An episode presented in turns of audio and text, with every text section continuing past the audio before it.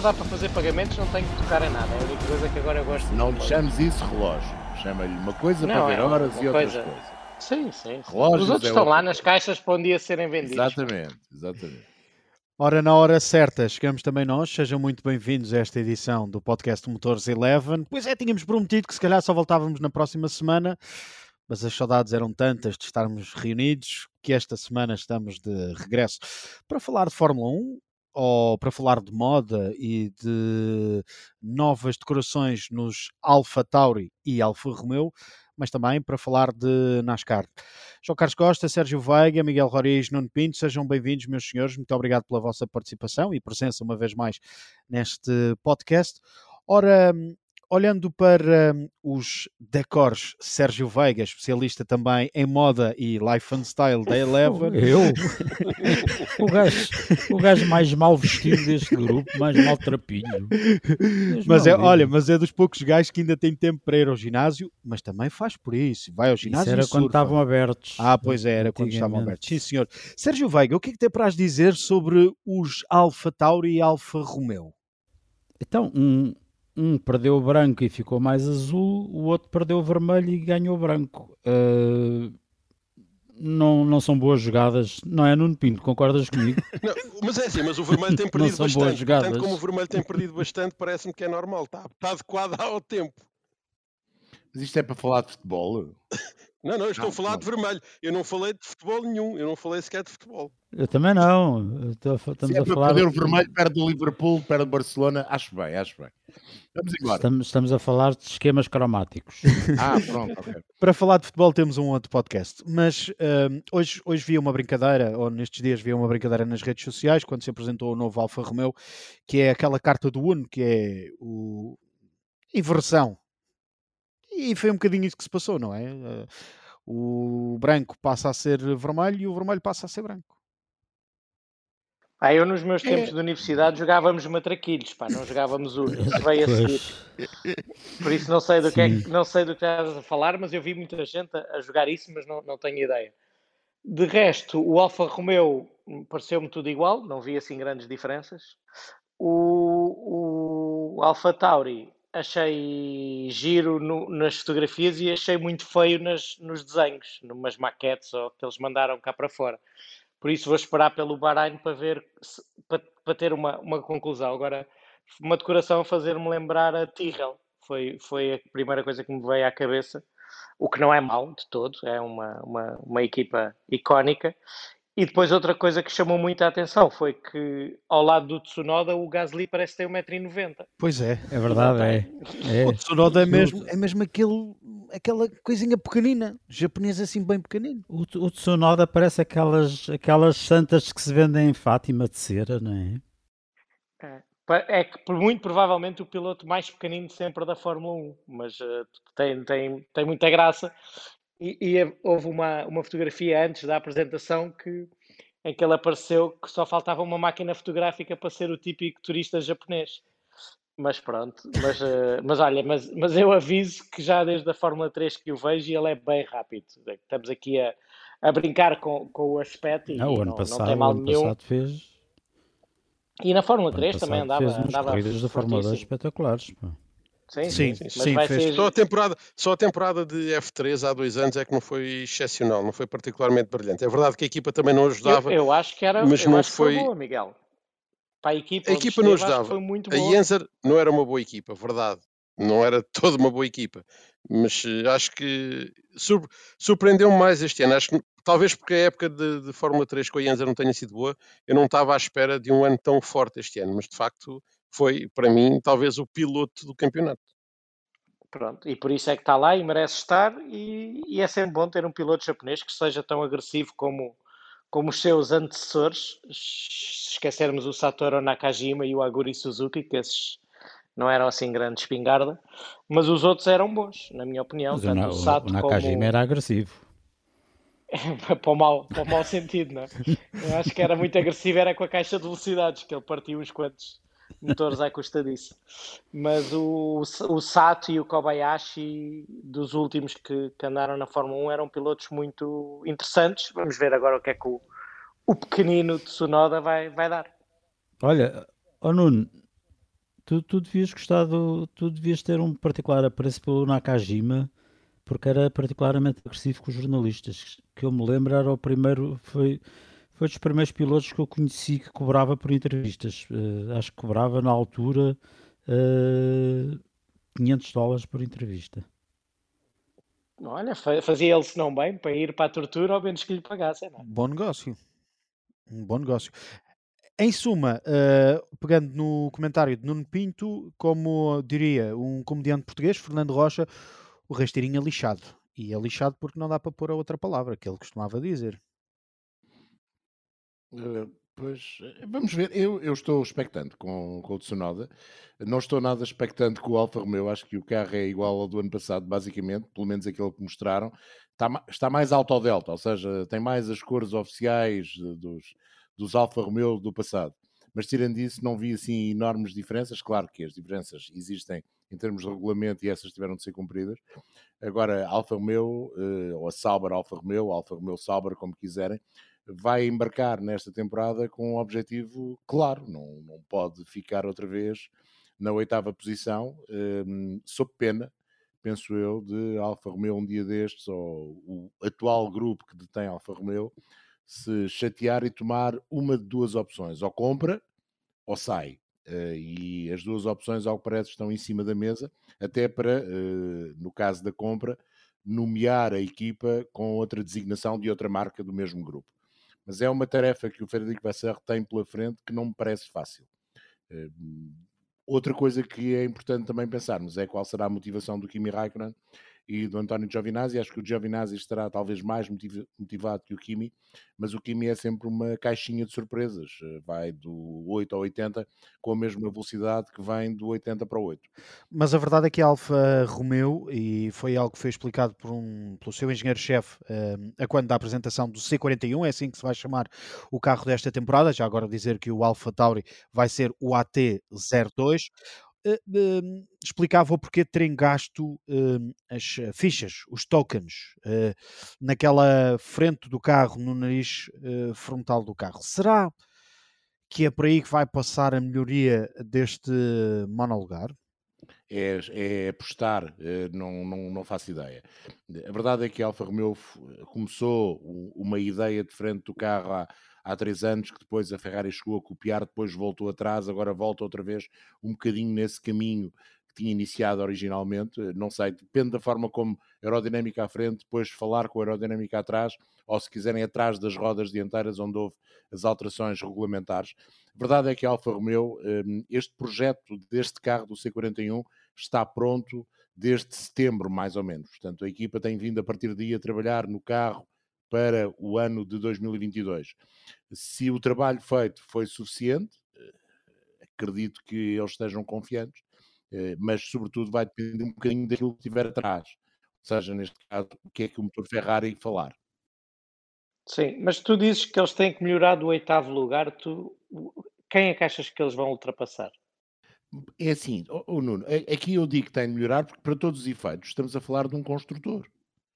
É isso, por isso é que eu tá, disse, tá, Alfa não tem aqui uma decisão a tomar, não é? Ou fica, como, ou sai, ou compra. E aí o grupo que hoje detém Alfa Romeo e muitas outras marcas pode tomar uma opção Inclusivamente a Ferrari, não é? Uh, em parte também a Ferrari é assim uma, um enviosado, mas, mas é um facto. Um, pode tomar uma opção diferente. Essa é, essa é a minha dúvida. A Alfa Romeo, este oitavo lugar da Alfa Romeo, serve a Alfa Romeo eu acho que não, sinceramente. Mas uh, também à frente de quem é que eles podiam frente, ter é? ficado? É? Mas é à frente de quem? É como diz o Nuno, mas é à frente de quem? Por isso é que vai depender do, muito ah, do que tiver motor Alfa Romeo atrás, pode andar não? à frente do, Alfa Romeo pode andar à frente da William e da Haas. Não pode andar à frente de mais ninguém num, numa circunstância normal, num fim de semana normal, não vai andar à frente de mais ninguém. Mas vamos lá ver, eh, com o motor da Ferrari em 2019, deveria andar à frente da Alfa Tauri, se calhar. Com o motor de 2020, não mas com o 2009 devia andar. 2019, pois. Ou 2019, desculpem. Uh, por isso é que eu digo, vai depender muito daquilo que lá está atrás e depois tudo, todo este conjunto vai ser decisivo para a decisão que a Alfa Romeo irá tomar daqui para a frente. Porque, no fundo, a equipa é a Sauber ou é a Alfa Romeo? É uma das primeiras dúvidas que nós temos. A Alfa Romeo surge como patrocinador, mas a verdade é que agora já está no nome da equipa e, e à frente o Sauber desapareceu. E que, É- que é outra marca do é? grupo já, já agora que outra marca do grupo é que achas que podiam substituir? Eu, eu penso que ou é uma opção mais generalista, ou seja, para um mercado, para um público mais grande público, ou então ir buscar um nome que, em termos de Fórmula 1, tem eh, tradição, e- aí só pode ser a Maserati. Há até tradição, mas há, há muito, muito tempo, Há muito, é? mas a Alfa Romeo também, se Muito. olharmos bem, aquilo que foi a tradição da Alfa Romeo, É nos anos foi 80, construído, não é? Eh, mas com Sim. resultados muito fracos, comparativamente àquilo que garantiu Sim. no início do Campeonato do Mundo. Portanto, eh, por um lado, se formos eh, buscar esse aspecto, não me parece a solução Maserati eh, má. Por outro lado, é uma solução, Alfa Romeo é uma solução mais grande público, sem ser verdadeiramente um mercado generalista, mas há muitas marcas naquele grupo, eh, agora muito dilatado, que podem servir à vontade, tenho dúvidas, mas Olha, acho que o Tira Teimas é tirado esta sexta-feira quando a Alfa hum, testar o C41 em Espanha, ah, no circuito de Barcelona, no renovado circuito de Montmeló. Aí é que vai dar para um verdadeiro Tira Teimas, pelo menos no que diz respeito aos engenheiros, porque esses é que vão precisar de perceber o real feeling do carro e se estes tokens, estas fichas, foram ou não ah, bem gastas. Vão fazer o filming day, não é? Um shakedown. Sim, Nuno, estão, estão a fazer, vão fazer o seu filming day. Eu gostei do. Mais uma vez, o, o Raikkonen simplificou bem as coisas, porque hum, já li que eles de facto têm um, um nariz novo, completamente novo e muito revolucionário e que vai à, à procura de que é a grande inovação do carro. Ele chegou lá e disse: isto é o carro do ano passado com motor novo e está a andar. Pronto, simplificou muito bem as coisas e pelos vistos é mais ou menos isso que se passa. Se tem um nariz novo, pá, as equipas têm todas que mexer na frente porque vão perder muito apoio para já, vão perder apoio na traseira. Ao perder apoio na traseira também vão ter que mexer na, na frente, eventualmente numa primeira fase tirar algum apoio à frente, porque senão o carro fica todo desequilibrado. E depois então começarem a ganhar apoio tanto na traseira como na frente. Eh, tem que começar a recuperar nos dois lados. É, é tem que normal, re- que fazer redirecionar os fluxos mais do que mais do que perder apoio na frente, porque isso o apoio na frente tu, tu, tu queres sempre o máximo porque depois podes tirar asa para compensar, falando assim de uma forma mais simplista, mas eh, com aqueles cortes e recortes e, e diferentes fundos e diferentes eh, bares bordos, de certeza que o trabalho que será feito nas frentes dos monolugares é para canalizar ou redirecionar os fluxos para a traseira para tentar recuperar alguma coisa. E neste caso, como se corta ao fundo, vai ter que ser eh, tentar ser mais pelo, pelo fim do difusor e pela asa traseira. Uh, vamos ver, vamos ver como é que vão. Cada um vai, vai conseguir recuperar, se bem que já ouvi dizer que, que o que se perde no fundo nunca vai ser tudo recuperado, mas que já não estão assim tão longe em, em- no, no túnel de vento. Depois é óbvio que na, em pista tem que ainda ser comprovado. O James Key diz que já que ainda não, que ainda não estão lá, mas que rapidamente vão recuperar aquilo que foi perdido. Pois, é isso Eu mesmo. penso que isso é uma opinião um bocadinho generalizada. A Mercedes foi a primeira até a falar nisso, eh, que rapidamente aquilo que iriam perder eh, iria ser recuperado e, e que se aprofundasse ainda mais, se houvesse necessidade de aprofundar ainda mais esta nova aerodinâmica com base nestas regras, se este regulamento se mantivesse no futuro, então eh, os ganhos seriam ainda maiores. Mas nesta altura eles começam por, por tentar conseguir reganhar aquilo que teoricamente perderam eh, e se calhar até vão ganhar mais do que isso. Bom, este é um dos eh, temas eh, da atualidade, mas há outros. Eh, já se tinha hum, no final da temporada passada, após aquele eh, acidente de Romain Grosjean no Grande Prémio do Bahrein, eh, muito se falou da segurança. Entretanto, esta semana foi revelado pelas redes sociais uma hum, simulação, se assim podemos dizer, eh, daquilo que foi o trabalho do halo, mas também como é que tudo aconteceu no carro de Romain Grosjean. Eh, Grosjean, que já na altura tinha sido convidado por eh, Toto Wolff a fazer um teste de despedida com o Mercedes, algo que parece que vai mesmo acontecer. Romain Grosjean, que nesta fase está-se a ambientar às IndyCar, já sabemos, vai eh, participar num projeto IndyCar, não vai fazer as ovais, mas eh, está, por exemplo, esta semana em Indianápolis para fazer os seus testes. É bonito de se ver esta atitude da Mercedes e de Toto Wolff para com o Romain Grosjean, Miguel, do teu ponto de vista? Claro que sim, é assim, foi um piloto que, embora não tenha tido os resultados uh, excepcionais, foi um piloto que teve muitos anos de Fórmula 1 e é uma oportunidade, uh, eu dizia, uh, um bocadinho como, por exemplo, Alex Zanardi teve aquela possibilidade de vir terminar uma corrida em que teve o seu grande acidente. E aqui é um bocadinho a Mercedes dar uma oportunidade ao Grosjean de sair e ter a oportunidade de experimentar o melhor carro do campeonato. Quanto mais não seja, ele vai ser dos poucos a ter a oportunidade de poder guiar o Mercedes e perceber de facto uh, todos um manancial de diferenças que existe entre a Mercedes e o carro da AS, que era o carro que ele tripulava, e portanto uh, acho que é, é, muito bom, acho que é muito bonito, e o Grosjean agora vai à procura de outro caminho, vai à procura de ver o que é que poderá fazer para a frente, mas em termos de saída da Fórmula 1, acho que é sair, depois daquele acidente, o susto que todos apanhámos naquele dia, é sair pela porta grande. Eu acho que eles não podem andar com o carro do ano passado. Pois não. Se andarem com o dado, se andarem com o dado Mesmo com o dado dois anos, já é um carro, carro muito bom.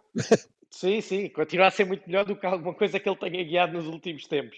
Mas uh, não sei que carro é que, que eles vão usar, mas acho que é uma atitude muito, muito correta e muito, é muito positiva, porque um, um piloto, seja do nível do Grosjean, seja um, um miúdo de karts que acabou de, de ter um, a primeira saída de pista, tem que voltar a andar, tem que voltar a andar e especialmente tem que voltar a andar de Fórmula 1 neste caso ou no mesmo monolugar, até para acabar o para, para limpar o que possa restar ali dentro daquela cabeça de algum medo e de algum receio. Por isso, eu fico muito contente que se ele tiver esta oportunidade, seja em que Mercedes for, seja em que Fórmula 1 for, mas eh, como ele tentou correr em, ainda em Abu Dhabi, eu acho que e não pôde, depois acabou por não poder, acho que faz, faz falta que pelo menos dê mais umas voltas de Fórmula 1. Nuno Pinto, e agora vou meter contigo, é num Mercedes que tu também conheces, que é o W10. Eu conheço porquê, pá?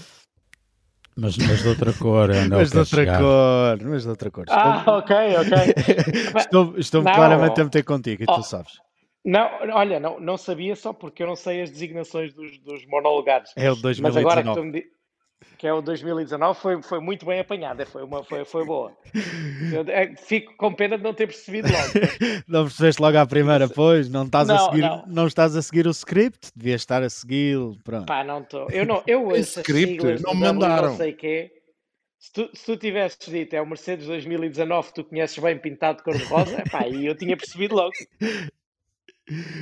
Feito bem. Uh, Sérgio, queres acrescentar aqui alguma coisa em relação a esta. Sérgio e João, obviamente, em relação a este teste, ao que tudo indica, agora já vai fazer com o W10? É, é, é bom ver, ver estas promessas serem cumpridas, porque há muitas destas promessas são feitas assim no calor do momento de quando há as emoções estão só para parecer bem só para assim parecer bem só para ficar imagem e, depois, e depois muitas vezes são esquecidas é, é bom ver que são, são mantidas e acho que, que, como o Nuno dizia, que sim, que, o, que, que faz todo o sentido que o, que o Romain Grosjean faça umas voltas de Fórmula 1 antes de, antes de arrumar a sua nova carreira e que, e que possa guiar um Fórmula 1 verdadeiramente competitivo. Uh, olha, para, para ver o que é que andou a perder estes anos todos, não.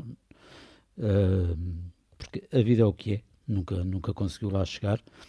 Uh, chegou ainda, ainda, ainda andou nos tempos, nos tempos da equipa Lotus, ainda andou com os carros razoavelmente competitivos e ainda, ainda fez uns pódios, uh, mas pronto, nunca teve um carro que lhe permitisse lutar pelas vitórias, uh, nem mostrar nem confirmar se tinha de facto talento para, para lutar pelas vitórias. Pode ser que lhe dê vontade de tentar regressar também se é que ficou com pouca vontade, eh, eu acho que não, que ele eh, sai, mas não fica convencido que tem de sair. Pode ser que este teste a correr bem, e acredito que tenha tudo para correr bem, venha deixar a vontade em, em Romain Grosjean de querer mais tarde regressar. Não será fácil, como é óbvio, mas uh, vamos também desejar que a carreira nos indicar seja boa porque acho que ele tem capacidade para mais, ser mais um piloto que vindo da Europa, vindo da Fórmula 1, vindo das competições deste lado do Atlântico, chegue ao outro lado do Atlântico e pelo menos nos circuitos convencionais ande nas, na discussão dos lugares de topo As ovais é um, é um estilo diferente, é outra conversa. Essa é certamente uma das narrativas, das histórias que vamos poder ver na terceira temporada do Drive to Survive. Já tem dia de estreia, no dia do pai, para aqueles que são pais. O dia perfeito para ficarem em família uh, a ver a terceira temporada do Drive to Survive, ou seja, os bastidores mais scriptados, menos scriptados daquilo que foi a temporada de 2020 do Campeonato do Mundo de Fórmula 1. Esta é uma das histórias que lá vai estar. Que outras histórias é que não querem perder nesta terceira temporada do Drive to Survive? Nuno Pinto, uh, não sei se começo já por ti, é que tu já sabes mais ou menos o que é que por aí virá, pelo menos no que diz respeito à Aston Martin ou não? Uh, no que diz respeito à Racing Point, à Racing Point. quando é que sei quando é que eles estiveram connosco e o que é que filmaram e essas coisas todas. Agora, eh, depois o trabalho de edição, aí eu não tenho conhecimento do que é que vai ser apresentado e do que é que vai ser cortado. O que eu acho, eu gostava muito que aparecesse o que foi filmado em, em Portugal, especialmente no dia a seguir à prova, nós tivemos uma atividade engraçada. Não sei se vai aparecer ou não, mas uh, seria uma boa promoção para o nosso país e para as nossas praias. Uh, mas por outro lado, o que eu, o que eu gostava mesmo nesta série era que escolhessem os momentos genuínos. E eu, e eu digo isto porque durante todos os fins de semana já havia por parte de, de, dos responsáveis de imprensa, dos responsáveis das equipas, alguns sinais para avisar que estavam com micro ou não e para toda a gente ter cuidado com o que é que dizia. E isso é uma pena, porque é, pronto, mas é mais seguro, especialmente para mim, que eu digo muitos disparates que não podem aparecer lá. Mas, eh, mas é uma pena porque já, já vai deixar, cada vez mais vai deixar de ser espontâneo, porque quando se via o microfone da Netflix ou quando sabia que alguém estava uh, micado, não é? com o wired, com os microfones, havia sinais de, de aviso. E eu espero que, mas é óbvio que depois no calor de, da emoção, há, há coisas que tu esqueces que, que estás a ser filmado ou, ou, ou, gravado, e eu espero que eles centrem-se mais nisso do que naquelas outras uh, coisas que nós chamamos scriptadas ou que sejam menos naturais. Estou curioso para ver, porque sei muito do que foi filmado connosco, especialmente em Silverstone, em, em Portimão, e depois e houve mais uma prova que eu não me lembro qual é agora Quero ver do que eles filmaram, o que é que eles vão pôr e o que é que não vão pôr. Se bem que também sei que há alguma pressão de alguns elementos de algumas equipas para, para censurarem algumas coisas. Por isso, vamos ver e depois de sair eu logo digo o que é que é scriptado e o que é que é natural, na minha opinião, claro. Olha, e em relação ao nosso país e ao nosso grande prémio, ao grande prémio de Portugal, tiveste hum, papel eh, preponderante, digamos assim, na escolha dos sítios para as filmagens no dia a seguir? É, não pudemos ir a tudo o que eu queria, nem fazer tudo o que eu queria, mas, mas sim, claro, não é? Uh, sou eu que conheço o país. Não pudemos fazer tudo porque havia muitas limitações por causa do Covid, mas uh, fizemos algumas coisas giras uh, ao ar livre e na praia. Agora vamos ver o que é que sai. Se é que sai alguma coisa pode se calhar não aparecer nada, não é? Aí é que está. A ver, vamos se aparece ou não num dos episódios do Drive to Survive desta terceira temporada. Eh, é também um dos episódios eh, pelos quais estou mais, eh, mais entusiasmado e mais expectante. É ver como é que foi, como é que é retratado este regresso da Fórmula 1 a Portugal. Mas acho que há outros grandes momentos, por exemplo, o Grande Prémio da Turquia, naquela verdadeira pista de gelo do Istanbul Park. Mas também ver. Monza, eu acho que Monza vai ser especial. Monza, uh, a vitória de Pérez, o último grande prémio e, sobretudo, será que hum, no fim de semana do grande prémio de Sakir, chamado Bahrein Oval, um, tínhamos a Netflix junto da Mercedes? Seria interessante. Era, era interessante. eles tiveram na do Russell. Eles, sim, sim. É Exatamente. Que, é, que é, é, esse, esse, é esse que tu estás é a dizer, não é? Sim, sim. sim. Eles estão a ser pronto corre mal para a Mercedes. Eu, eu gostava também de ver se eles fazem alguma coisa de especial com os dois grandes prémios de Silverstone, porque têm muita história. Exatamente. Tem a história dos pneus e tem a eu ia história do dizer. Verstappen e da vitória. Acho que são dois grandes prémios que, se por acaso tivermos a sorte de ter Mercedes e Red Bull, Não, estavam grandes connosco, prémios, pá. vocês estavam, num Estavam deles estavam connosco. Con- convosco, não era? Num deles estavam Sim, convosco. Pois, e no mas- outro acho que estava uma McLaren. Mas tens, mas tens a história de um Sérgio Pérez que testa positivo, que já não pode ir, de um Nico Hülkenberg que chega ah, de repente, apressado, que faz um banco durante a noite e que depois não entra no Grande Prémio. São, acho que há, é, é- o facto é, 17 grandes prémios, acho que todos eles têm muita história para contar. E a história para além daquilo que é eh, a corrida. Eh, à volta da corrida, a começar por uma história que eu espero que a Netflix também venha contar, que é como se monta tudo isto. Acho que num episódio eh, inicial, possivelmente, eh, estando nós ainda a viver a pandemia, sendo a pandemia algo que deixem-me usar aqui a expressão e não me levem mal, vende.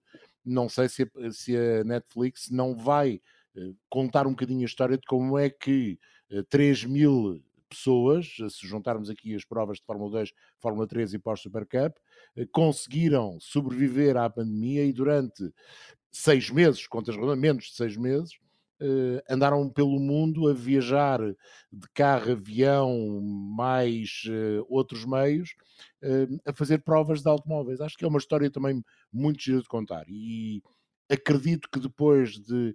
Se vocês se lembram bem, o estilo do- da primeira série foi um bocadinho diferente do estilo da segunda série. E acho que esta terceira série também tem de ser diferente, porque senão tornar-se-á mais do mesmo. E penso que esta situação de pandemia e o facto de ter sido um campeonato diferente abre uma porta para contar também uma história de maneira diferente, ainda que a história seja sempre a mesma. São pessoas nas corridas e corridas com pessoas, mas este ano com algo diferente. E no fim ganha o Hamilton. acredito, olha, e no fim não da acredito, Hamilton. E não acredito que deixem E os alemães? de fora. Exato.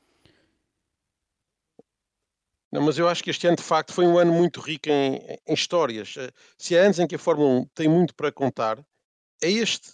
Desde o início, desde como reestruturar todo um calendário, todos os passos que foram dados, como é que se conseguiu movimentar toda a estrutura, Ahm, até naqueles fins de semana de back-to-back, eh, eh, porque não é fácil eh, mudar toda uma estrutura de um sítio para o outro no espaço de uma semana, muitas vezes. Eh, até aquilo que falávamos da, da viagem, ahm, ter passar tudo daqui para, para Imola, por exemplo, Portugal para Imola, naquela viagem quase em contrarrelógio que era preciso fazer. Tudo isso são histórias que, para quem está eh, de fora, acabam por ter interesse. É o outro lado da Fórmula 1 que normalmente não se vê. E este acho que é um ano com muita coisa para saber. Eu não acredito que eles vão mostrar isso, mas pronto. Mas eu, eu concordo convosco, que era interessante, mas não, não penso que. Não, não, não os vi fazer esse, Esse lado. lado, da história, sim, pois. É pena, Sim. porque era de facto uma oportunidade. Era de facto uma oportunidade. Se não, se vão outra vez pelo mesmo caminho da série anterior, é mais do mesmo. Eh, nós já percebemos que Eu o Sr. Gunter sim. Starner tem, bom, tem mau feitio, que algumas pessoas dão melhor e outras se dão pior. Essa história já vimos. Portanto, não vai atrair novos espectadores. Ou seja, vai atrair apenas os mesmos espectadores. E eh, se da primeira para a segunda série houve de facto nuances que permitiram ir buscar alguém novo, se seguem a mesma matriz agora, seja da primeira, seja da segunda, ou um misto das duas, hum, não estão a trazer Eu- nada de novo. Pelo que eu percebi, eu acho que eles vão centrar mais nos pilotos e eu isso acho bem. É tentar centrar-se mais nos pilotos e mostrar mais um bocadinho da vida dos pilotos dentro e fora das pistas. Pronto, isso, isso, pode ser interessante. Isso é interessante, isso é interessante. Sobretudo, como tu dizias e bem, não for demasiado scriptado, ou seja, se aquilo que os pilotos às vezes eh, eh, extravasam esteja presente. Não é preciso estar sempre presente, não, não, há coisas que de facto não se podem mostrar, mas se isso estiver lá, acho que hum, só temos todos a ganhar. Calculo que também, logo no início, que, que, que o que se passou na Austrália que vai, que vai ser alvo de, também de um episódio ou de qualquer coisa, não é? Porque o que se passou na Austrália de- eh, provocou depois, eh, foi, foi o início da temporada, foi, foi a Austrália, apesar de não ter havido corrida. Sem dúvida alguma. Sem dúvida alguma. Sim, se pegarem no tema eh, Covid, pandemia, reestruturação do calendário, vão ter que começar por aí. é- Isso é Isso o é ponto de partida. incontornável. É incontornável. Já agora, hoje, é, hoje nós estamos a gravar à segunda-feira, hoje é dia de anos do Niki Lauda, não é? Sim. Ou faria Faria, Era- faria. Faria 72. faria 72. Hum, então foi anunciado pelo Sr. Gordon Murray um presente muito especial. Como sabem, o Gordon Murray fez um hipercarro chamado T50. Agora o Nuno Pinto vai ficar com um sorriso de orelha a orelha. Infelizmente no podcast não se podem ouvir sorrisos. O carro pesa 900 quilos, tem um motor V12 de quase 4 litros que faz 12.100 rotações e tem 725 cavalos e é normalmente aspirado. Esse carro E passa tem a ter caixa manual. E E, tem tem, caixa caixa, manual. manual. e três pedais. e três pedais e passa a ter uma versão eh, de track, ou seja, de pista, daquelas que não, não podem ser homologadas para andar na estrada, que se passa a chamar T50S Niki Lauda. Portanto, é uma homenagem de Gordon Murray ao austríaco com este carro que tem bem escrito na, na barbatana. O carro tem uma barbatana como os carros de Le Mans e na traseira o nome de Niki Lauda. mais do que merecido. E histórias como, por exemplo, a saída de Claire Williams ou o anúncio da Honda de saída da Fórmula 1 não vos deixa um bocadinho de água na boca para tentar perceber se temos. Da Honda estou-me sempre a Não. De quando, de quando tivemos aquela, aquele volte-face da... Não é o volte-face, o, o virar de costas entre a Renault e a Red Bull. Não me apetece nada ver eh, co- co- drama em inglês. Nada mesmo. Não, não, Sim. não, não, Sim, choradinho já tivemos eu- que chega, já não é preciso Sim. mais. Sei que, sei que vai haver uma parte importante acerca da, do protesto e, e daquelas decisões e daquela parte política com, a- com- com o caso Racing Point, Mercedes e, e os concorrentes. Isso, eh, isso estava claro que, que fazia parte da, do script ou da, do, do storyline, não sei como é que se diz em, em português, mas argumento. lembro-me deles. Do argumento, sim. Ah, do- da linha, há um, acho que vai haver um episódio exclusivamente sobre isso. Faz sentido, sim, senhor, até porque foi um facto importante na temporada. não é? E acabou, e acabou por ter consequências até para esta, no fundo, com algumas alterações no regulamento. Portanto, acho que é importante. Lá está. de- é, é a procura de algo diferente. É isso que eu acho que eh, os produtores da série têm de fazer. Podia ser um bocado chato para, para embirrar com o Nuno Pinto, mas no fundo os produtores da série têm que ser um bocado jornalistas e andar à procura da história. É isso que eles têm que ser. Mas das histórias boas, se as histórias forem boas, não- eu acho que vale a pena. O problema é que às vezes nem sempre são. Oh, oh, Sérgio, convém não esqueceres que o New Journalism já foi criado há 50 e tal anos. Portanto, no fundo, o que eles estão a fazer é um bocado isso. Mas está sempre atual. Está sempre atual. Exato. E eu, verdade. e eu, e eu gosto disso, eu, eu gosto quando, quando se procuram histórias e quando se procura informar mais, ir mais além, mas sem agendas. É só isso. Eu só não gosto é daqueles outros trabalhos que são feitos com Encomendados. não encomendados ou não com o puro espírito de informar e de esclarecer uma história. E é isso que existe muito na Fórmula 1 e é nisso, com isso que eu embirro profundamente. E eu sei que tu também concordas com isso. Muitas vezes aqui ainda é, há- é pior do que isso. Uma coisa é encomenda, outra coisa é forçar a encomenda. Ou seja, eh, dar uma notícia como sendo algo extraordinário e levar o jornalista a acreditar que aquilo é uma primeira mão só porque se quer vender uma ideia, só porque se quer eh, ter uma agenda para os próximos dias, semanas, meses. Esse é o problema principal. E aí cabe, de facto, ao jornalista eh, fazer eh, a clivagem, o que é que aceita, o que é que não aceita. Por vezes não é fácil também, porque a tentação é grande. Vamos discutir a ética do Não, não, não, jornalismo? não, não, ah, não. pronto, pronto. Não. É melhor continuarmos a assumir que eles são todos maus. E pronto. pronto. E assim não discutimos mais. Aceito, ace- aceito até porque já não tenho carteira profissional de não. jornalista. João Carlos e Costa. mas Eu retiro-me, Claro retiro-me sim. deste podcast. João Carlos Costa, antes de irmos eh, a Daytona, porque vamos a Daytona. Mas vamos, bora. Vamos, Outra vamos. vez. Antes, antes disso, gostava de dar um saltinho a Portimão. Vá, chuta lá, porque é aquela pergunta sempre habitual. E apesar de nós dizermos que só falamos de coisas que sejam confirmadas e oficiais, Não está já confirmado, então vários órgãos de, de comunicação nacionais de grande implantação já anunciaram três vezes o grande prémio como confirmadíssimo. Eu achava que já estava no calendário, mas não está ainda. Sérgio, isso vai ao encontro da conversa que estávamos a ter há 30 segundos. Pois, não sei. Cabe ao Epá, jornalista fazer a filtragem. confirmações, pá. Não há muito para dizer. eh, tem havido uma série de adiamentos da decisão oficial e quinta-feira poderá ser um dia chave. Então, mas a decisão não era na segunda-feira, dia em que estamos a gravar este podcast? Opá, Não, não, ser não, a não. decisão já, já foi, já foi, já foi. A decisão já foi de final de janeiro, já foi de meio de fevereiro, já foi uns dias depois de meio de fevereiro e agora voltou ao que parece. a Já foi sexta-feira passada, Pois, ia exatamente. ser hoje, e Já afinal. foi hoje, eh, por aí fora. Mas uma coisa, uma coisa parece seguro. Quando, no momento em que nós estamos a gravar este podcast, há tantas hipóteses de haver Grande Prémio de Portugal como de não haver Grande Prémio de Portugal. Eh, portanto, quem, quem só sonha que a única hipótese é haver, está eh, redondamente errado. Quem acha que não vai haver de certeza absoluta está igualmente redondamente errado. Mas nesta altura nada está decidido e eh, aquilo que falta decidir não é fácil. Ou seja, a chave para o sucesso, a realização do Grande Prémio de Portugal, é uma chave longa, difícil de encontrar na a fechadura e que dá para aí 19.323 voltas até é só charadas, 30 de abril. Lá vem as charadas. É, olha, da, da minha parte, só dizer, porque durante o fim de semana tivemos, ou eu tive na, quase- tivemos todos quase, não é? Na Asian Le Mans Series, a única diferença é que eu tive no local.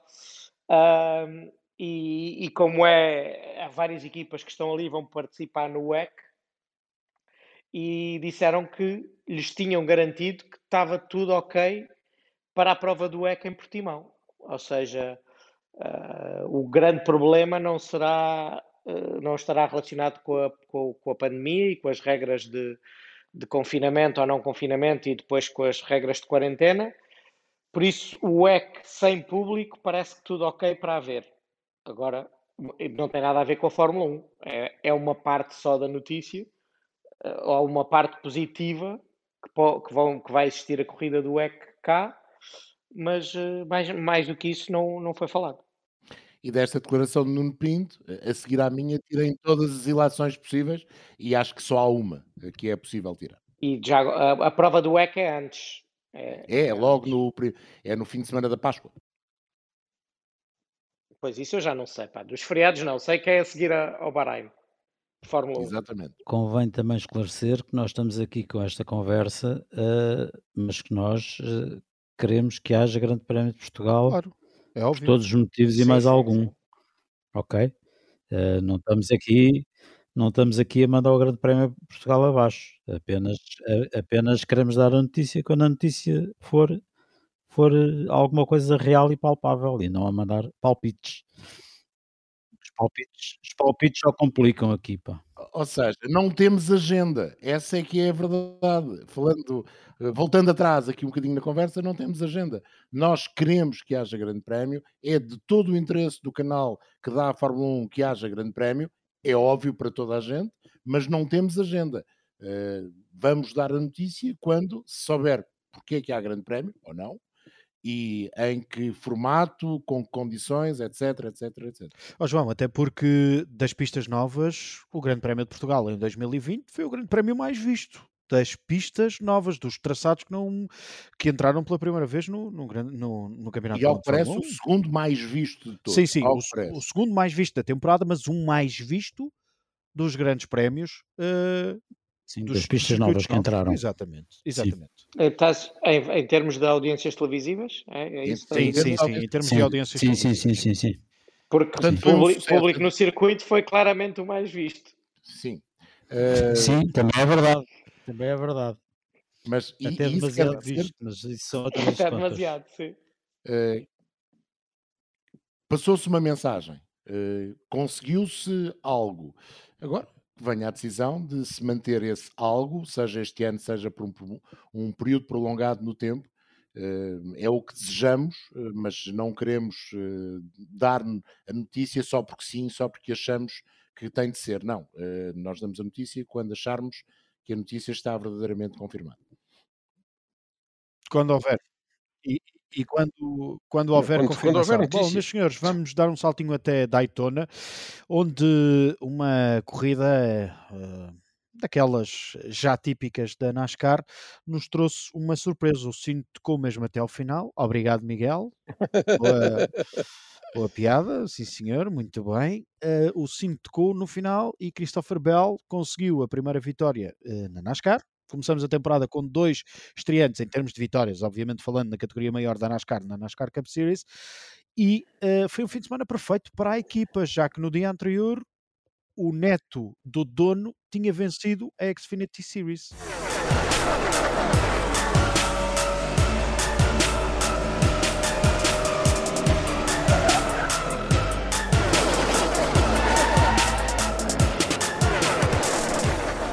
Sim, foi de facto eh, um bocadinho contra as expectativas. Nós, durante a transmissão, referimos isso. Eh, o Christopher Bell era uma boa aposta, como se comprovou, porque estava a pagar 66 dólares para um. Uh, beneficiou ali de algumas contingências, ele viu-se envolvido também em alguns incidentes na fase inicial, mas beneficiou uh, de uma parte final que, que teve uh, o aparecimento da chuva, embora isso não tenha levado ninguém a, a colocar pneus de chuva, mas levou a uma entrada do pace car e ali uma alteração de estratégias. Chase Elliott já tinha tido uma má, primeira, uma má paragem durante a corrida, voltou a não ter uma boa paragem, ele que era visto como o maior favorito, e depois ele disse no final que parar era a melhor opção, provou-se que Christopher Bell conseguiu ir buscar Joey Logano porque tinha pneus frescos, ou mais frescos, mas uh, se calhar se fosse Chase Elliott a estar na frente quando a corrida recomeçou, talvez a história fosse contada de forma diferente, porque ele estava muito à vontade. E quando alguém com pneus mais frescos chegasse perto, uh, ou em condições de poder atacar, faltariam poucas voltas. É um se que não vai existir, mas é uma vitória muito merecida para Christopher Bell e é muito bom estarmos a começar o campeonato com dois pilotos que nunca tinham ganho. É, é também essa uma, uma grande história para, para este início de NASCAR na Eleven. E ainda bem que falas nessa troca de pneus de Chase Elliott. Chase Elliott que, ou a equipa, uh, cometeram ali duas... Uh, fizeram dois maus pit stops que eu me recordo, porque o Chase entrou em primeiro e saía sempre uh, já mais cá para trás. E esse foi um dos temas que me levou a uma discussão saudável com Sérgio Veiga. Quem diria que nós iríamos estar a discutir NASCAR, Sérgio Veiga? Porque tu, tu, és, da opinião, tu és da opinião de que uh, Chase não devia ter parado, eu sou da opinião de que Chase devia ter parado, mas que essa paragem custou-lhe a vitória. E digo que ele devia ter parado uh, porque precisava de pneus novos e parecendo que não, e, aconteceu no final com o Christopher Bell conseguiu levar a melhor também porque tinha um carro teoricamente melhor, porque era mais rápido neste circuito, uh, mas também tinha pneus com menos 5 voltas. Uh, e isso parecendo que não fez a diferença também, ou ajudou a fazer a diferença no final. Já tu és da opinião de que se não tivesse parado, tinha ido por ali fora e tinha ganho isto com uma facilidade gigantesca. Olha, eu tenho, tenho primeiro uma declaração de interesse ou de Oi. desinteresse a fazer, que é, epá, eu de NASCAR sei muito pouco ou quase nada. Posso fazer eu uma declaração? Deixa-me interromper, Sérgio, só para dizer. Ai, ai, ai, Uma das ai. coisas melhores deste, desta- deste contrato da Eleven eh, para dar o NASCAR é ver o Sérgio Veiga finalmente interessado a discutir as corridas dos táxis. E preocupado É com os horários, e preocupado com os horários, sem Exatamente, saber o que é que há de ver. Se há de ver, se há de ver a NASCAR, se há de ver o Benfica, mas hoje em dia é melhor ver a NASCAR, também mal por mal. É só, é só para Já vos ouvir. saíram da toca, pá, saíram da toca. Depois de É. tantos anos caladinhos, agora Oh. saíram. Nunca. Oh, Nuno, sabes o que é? São as alterações climáticas. É mesmo, é mesmo. Mas não, andamos para a frente, vá. Eh, não, eh, tinha, tinha curiosidade de ver eh, aqueles, aqueles carrinhos de tonelada e meia num circuito eh, minimamente convencional e aquilo é, é penoso. É penoso. Não me levem a mal os, os fãs de NASCAR. Uh, epá, ponham lá os carros a andar nas ovais, que é para aquilo que eles nasceram, e deixem lá os circuitos convencionais. É penoso ver os carros a, a travar, a curvar, tudo aquilo é penoso. Uh, mas pronto, tirando isso, a minha discussão com o Oscar um, tinha, epá, tinha apenas a ver com, com, com ver corridas. As corridas são iguais, mais coisa, há, há coisas nas corridas que são iguais uh, quer seja de Fórmula 1, quer seja de, de, de Fiat 500, são corridas. Um, e ali, naquela, naquela situação, o, o Chase Elliott é, mostra-se tão melhor piloto que todos os outros naqueles circuitos e tinha um carro tão melhor e tão mais bem afinado que todos os outros, tirando talvez o Bell, que era o único que lhe dava ali alguma luta e que andou ali sempre dois, dois segundos e meio atrás dele, mas em que dava muito o ar que o Elliott estava ali a gerir a diferença e que se fosse preciso uh, se ia embora. Ora, pr primeiro eh, dá-se de facto aquela coisa que me faz sempre impressão nas corridas americanas, que é um, desta vez os carros podem correr à chuva, há pneus de chuva, cai umas pinguinhas de água em que não há uma única atravessadela, portanto a pista está tão perigosa que não há uma única atravessadela, e apesar deles poderem meter pneus de chuva, ninguém mete pneus de chuva, e há uma bandeira amarela.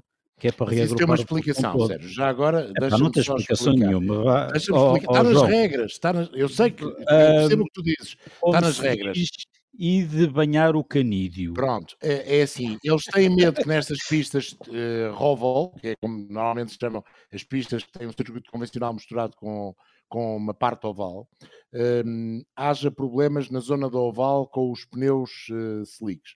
Fazem uma bandeira amarela para deixar a opção da escolha às equipas. É só por isso. E elas Está nas regras. todas, pararam e, elas escorrer, escolheram todas. Claro, estava tão escorregadio, o piso Pronto. estava assustador. Mas isso, isso acontece desde que começa a chover, atenção. É uma regra. E depois, e depois o que acontece? Contra, o que acontece é que uh, o líder da corrida, que tinha montado pneus há muito pouco tempo, tinha pneus razoavelmente novos, faltavam 13 voltas e vai tudo para dentro das boxes, excetuando, pai, já nem sei, 15 pilotos ou coisa assim.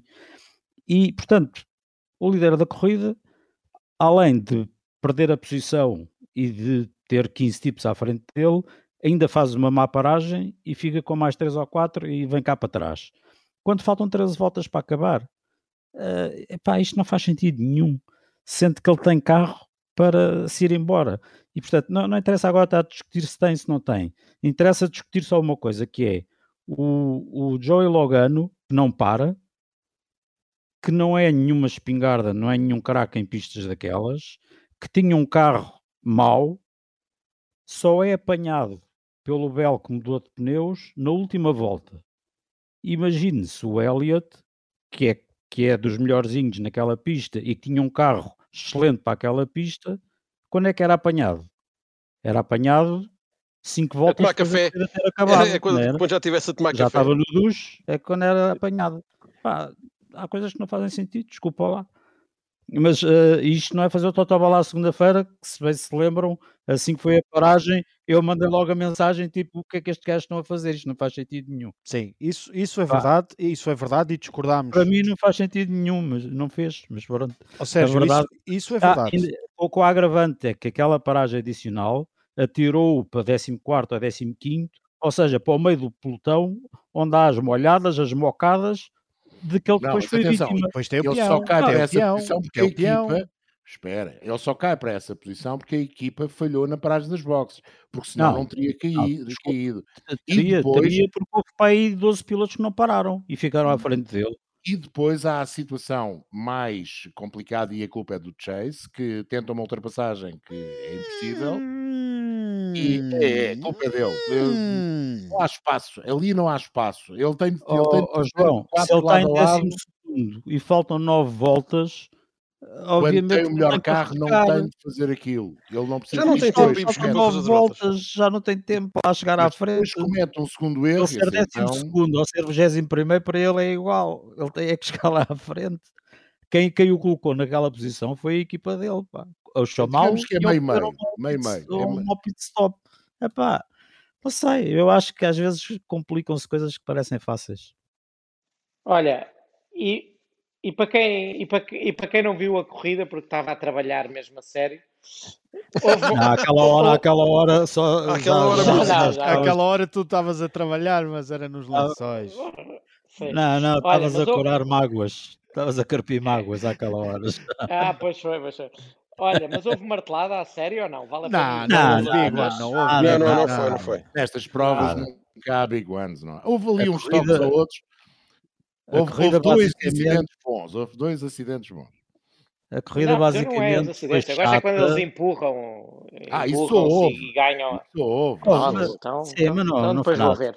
Sim, mas não foi, na- não, foi, não foi nada de especial. Não foi como da semana passada. Não, não, não. Eu não devia dizer isto porque isto é um produto de Canal 11 e, as, e pá, metam os carros nas ovais que foi para aquilo que eles nasceram, não os tirem de lá. Mas a corrida, os primeiros dois terços de ontem foi o equivalente a um Grande Prémio de França. Eh, e, epá, e não me venham falar na durabilidade dos pneus Pirelli, porque aqueles Goodyear, pelo amor de Deus, esqueçam lá isso. Pronto, são pretos e redondos. O carro pesa Exato. mais, 500, mais 600 quilos e tem só menos 100 cavalos. Portanto, Epá, façam pneus de granito, pá, o que é que querem? Tu estavas a dizer que, que os carros aguentem. estão fora, são fora, estão fora de, hum, do aquário certo, não é? É um bocadinho verdade, mas eh, também é um bocadinho olhar para trás. Eu vejo aqueles carros e parece que estou a ver os turismos dos anos 70 a levantar rodas, porque muitas vezes é o que acontece. Eu estou a exagerar, claro.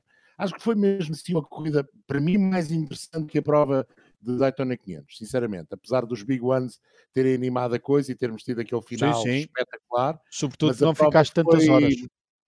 Sobretudo que Também acabou um bocadinho mais cedo. Isso também me ajudou bastante. não, não isso. Porque se Daytona tivesse sido uma grande corrida, eh, que não foi, teria sido fantástico. Daytona, as 500 milhas. Esta tem uma particularidade. Mostra que a Toyota, de facto, eh, tem um carro capaz de ganhar eh, em qualquer lugar e eh, consegue ganhar numa pista eh, convencional com um miúdo, é um miúdo ainda, que está apenas na segunda temporada, que se estreia nesta equipa, na equipa eh, do Joe Gibbs em 2021, que já tinha ganho em circuitos convencionais na Xfinity, mas ele é, sobretudo, um grande especialista dos pisos de terra, por incrível que possa parecer, ele vem das provas eh, com as ovais em terra, onde era de facto um nome, um nome grande antes de ingressar Então, aquilo que é o NASCAR. Ou seja, o Christopher Bell ontem mostrou que com o carro do Joe Gibbs poderá ser um rapaz candidato eh, aos playoffs. Eh, já está, já lá mora, não é? Eh, mas depois a fazer uma Se boa ficar nos carreira 30 primeiros. Ele está nos playoffs, ficar ficar nos nos 30 30 primeiros. primeiros do campeonato. Mas tendo em conta normais- que há muitos pilotos que não marcam pontos, nesta altura no campeonato temos eh, já 39, é verdade, com pontos. Mas nos 30 primeiros, primeiros para um carro, para um Toyota da equipa de Joe Gibbs, se não conseguir, então é muito mau. muito bem, meus senhores. eh, encontro marcado então para domingo, para mais uma corrida de NASCAR no canal 3 da Eleven.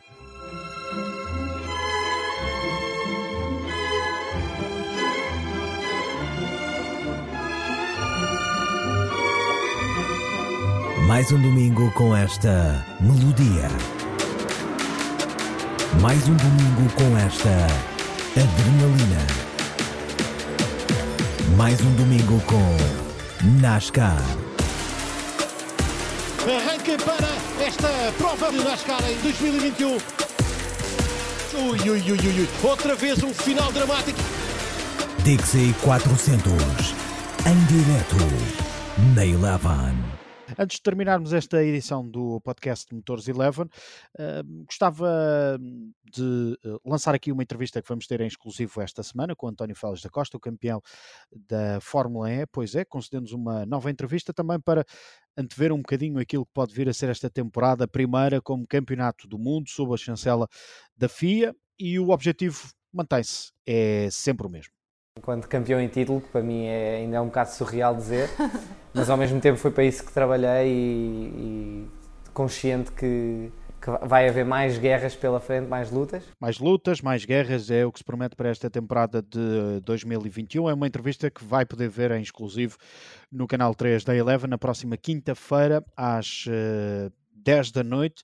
Eh, uma entrevista com António Félix da Costa, o campeonato de Fórmula E, que começa precisamente nesse dia, eh, quando há a primeira sessão de treino livre em eh, Díria, onde se vai correr sexta e sábado a primeira jornada dupla desta temporada de 2021 acho que todos nós eh, desejamos boa sorte ao António, que traga o caneco para Portugal e que esse caneco se reflita como sendo o primeiro campeão do mundo da Fórmula E, eh, porque vai passar a ter esse estatuto de campeonato do mundo. Ainda assim, a concorrência vai ser feroz, nem que seja do seu companheiro de equipa, o Jerick Verde. Não sei se. Este ano o campeão vai ficar na história eh, dessas voltas que dar, porque vai ser o primeiro campeão do mundo. E isso fica sempre marcado na história, uh, que toda a gente se vai lembrar. E, portanto, era, era bom que o António conseguisse repetir o título do ano passado. Bom, vamos nós então também recarregar baterias. Estamos de regresso na próxima semana, quando estamos cada vez mais próximos daquilo que vão ser os testes de pré-temporada do Campeonato do Mundo de Fórmula 1. Para já, e respondendo a muitas perguntas que nos vão chegando quase que diariamente nas redes sociais, não, ainda não sabemos se a Eleven vai transmitir ou não os testes de pré-temporada do Campeonato do Mundo de Fórmula 1. Se pudermos transmitir, sexta, sábado e domingo, 12, 13 e 14 de março, entre as 7 da manhã e as uh, eh, 4 da tarde. Lá estaremos na cabine para hum, fazermos essa transmissão em direto. Isto se a Eleven um, tiver um, o aval por parte da Liberty Media para a transmissão desses eh, testes de pré-temporada. Se não acontecer, como já fizemos referência, todos os dias, no final uh, desse dia, dessa sexta, sábado e também domingo, vamos ter um estúdio uh, de análise e de balanço àquilo que são os testes de pré-temporada, um pouco à semelhança daquilo que fizemos o ano passado e há dois anos também em Barcelona, chamar a atenção dos espectadores da Eleven de que sexta 12 e sábado 13 o estúdio um, de balanço vai acontecer às 9 da noite, caso a Eleven não transmita em direto os testes de pré-temporada. Às 9 da noite vamos então para o, estúdio de balanço. No domingo, porque há NASCAR nesse fim de semana, o estúdio será às 6 da tarde. Vamos dedicar uma hora e meia para fazermos as contas finais àquilo que uh, foram os testes de pré-temporada, que já sabemos valem o que valem, Uh, mas que uh, dá para começarmos já a sentir um bocadinho a adrenalina do Campeonato do Mundo de Fórmula 1 eh, de 2021, que este ano se volta a correr uh, em exclusivo no canal 3 da Eleven. Podem subscrever, já sabem, há um passe motores disponível, são 60 euros ano, são 5 euros por mês para ver toda a Fórmula 1, toda a Fórmula 2, toda a Fórmula 3, toda a Porsche Super Cup, toda a NASCAR, toda a NASCAR Cup Series, obviamente falando das uh, corridas, e para verem também outros conteúdos, não só ligados à Fórmula 1, como também ligados às outras uh, disciplinas, e há tantos outros desportos de motor que podem ver no canal 3 da Eleven, uh, se não em direto, podem depois também olhar e ver recorrendo a todo o vídeo on demand. É um passo que está disponível em elevensports.pt, mas também nos operadores de televisão. Encontro marcado então para terça-feira, não é, meus amigos? É verdade. Cá estaremos, na desportiva. E no domingo à noite vamos ver os aviões. Ah, é? É. Então. Pois, aquilo fica ao lado de uma base. É às rodas, não é? É às voltas. É às voltas. É às voltas, é às voltas. É, ah, milha e meia, às voltas, milha 400 é milhas. Ou seja, tem tudo para correr hum, até às 6 da manhã. Até para, para, para, durar quanto tempo? É, oh, oh Antímio Azevedo, vai eh, chover ou não?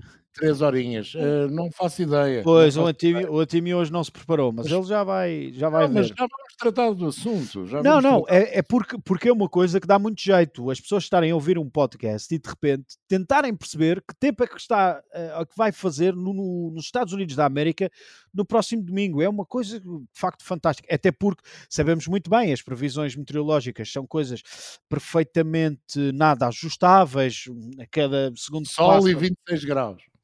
Ah. Então, é as pessoas estão todas cheias e estavam todos já a pensar em comprar bilhete para ir ver a corrida sim, e portanto têm que saber que roupa é que onde levar. Sim, sim, sim, convém saber para fazer as malas. Então, é até, então não é às, não, às 6 da manhã. Não é isso. É, Pois é, para é, saber se, se, vão trabalhar na segunda de manhã ou não. Não, não, vão, é vão, vão. Eles vão trabalhar, vão, vão. Ah, vai trabalhar. Um abraço para todos, muito obrigado por mais este, esta boa horita de conversa, sem dúvida alguma. Um abraço. Um abraço. Um abraço. Um abraço.